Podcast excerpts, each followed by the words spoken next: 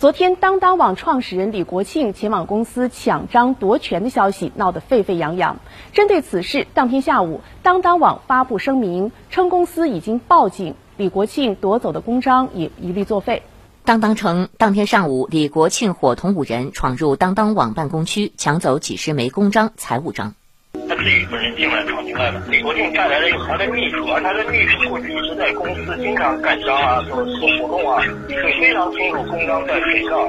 因为国庆嘛，毕竟过去是公司的老板，员工对他还是稍稍有一点点。我们现在就在等公安机关的的了解情况和最终的处理决定。我们已经挂失了公章，也正在补办。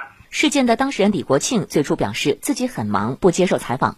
到了傍晚，又再次发声。接管的第一步是公章、财务章，哎，第二步组班子嘛，啊，第三步是我进驻当当，办公开展办公，给予贴封条。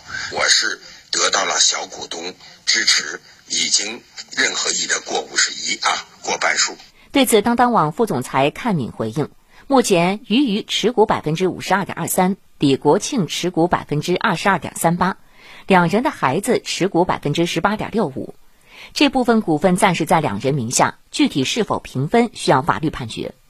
阚敏强调，目前公司仍然掌握在俞渝手中。对于李国庆所谓的召开董事会一事，阚敏说，他只是和好几个当当网离职的员工召开了会议，但公司董事没有收到任何通知，也没有参与。目前，李国庆在当当网没有任何职位。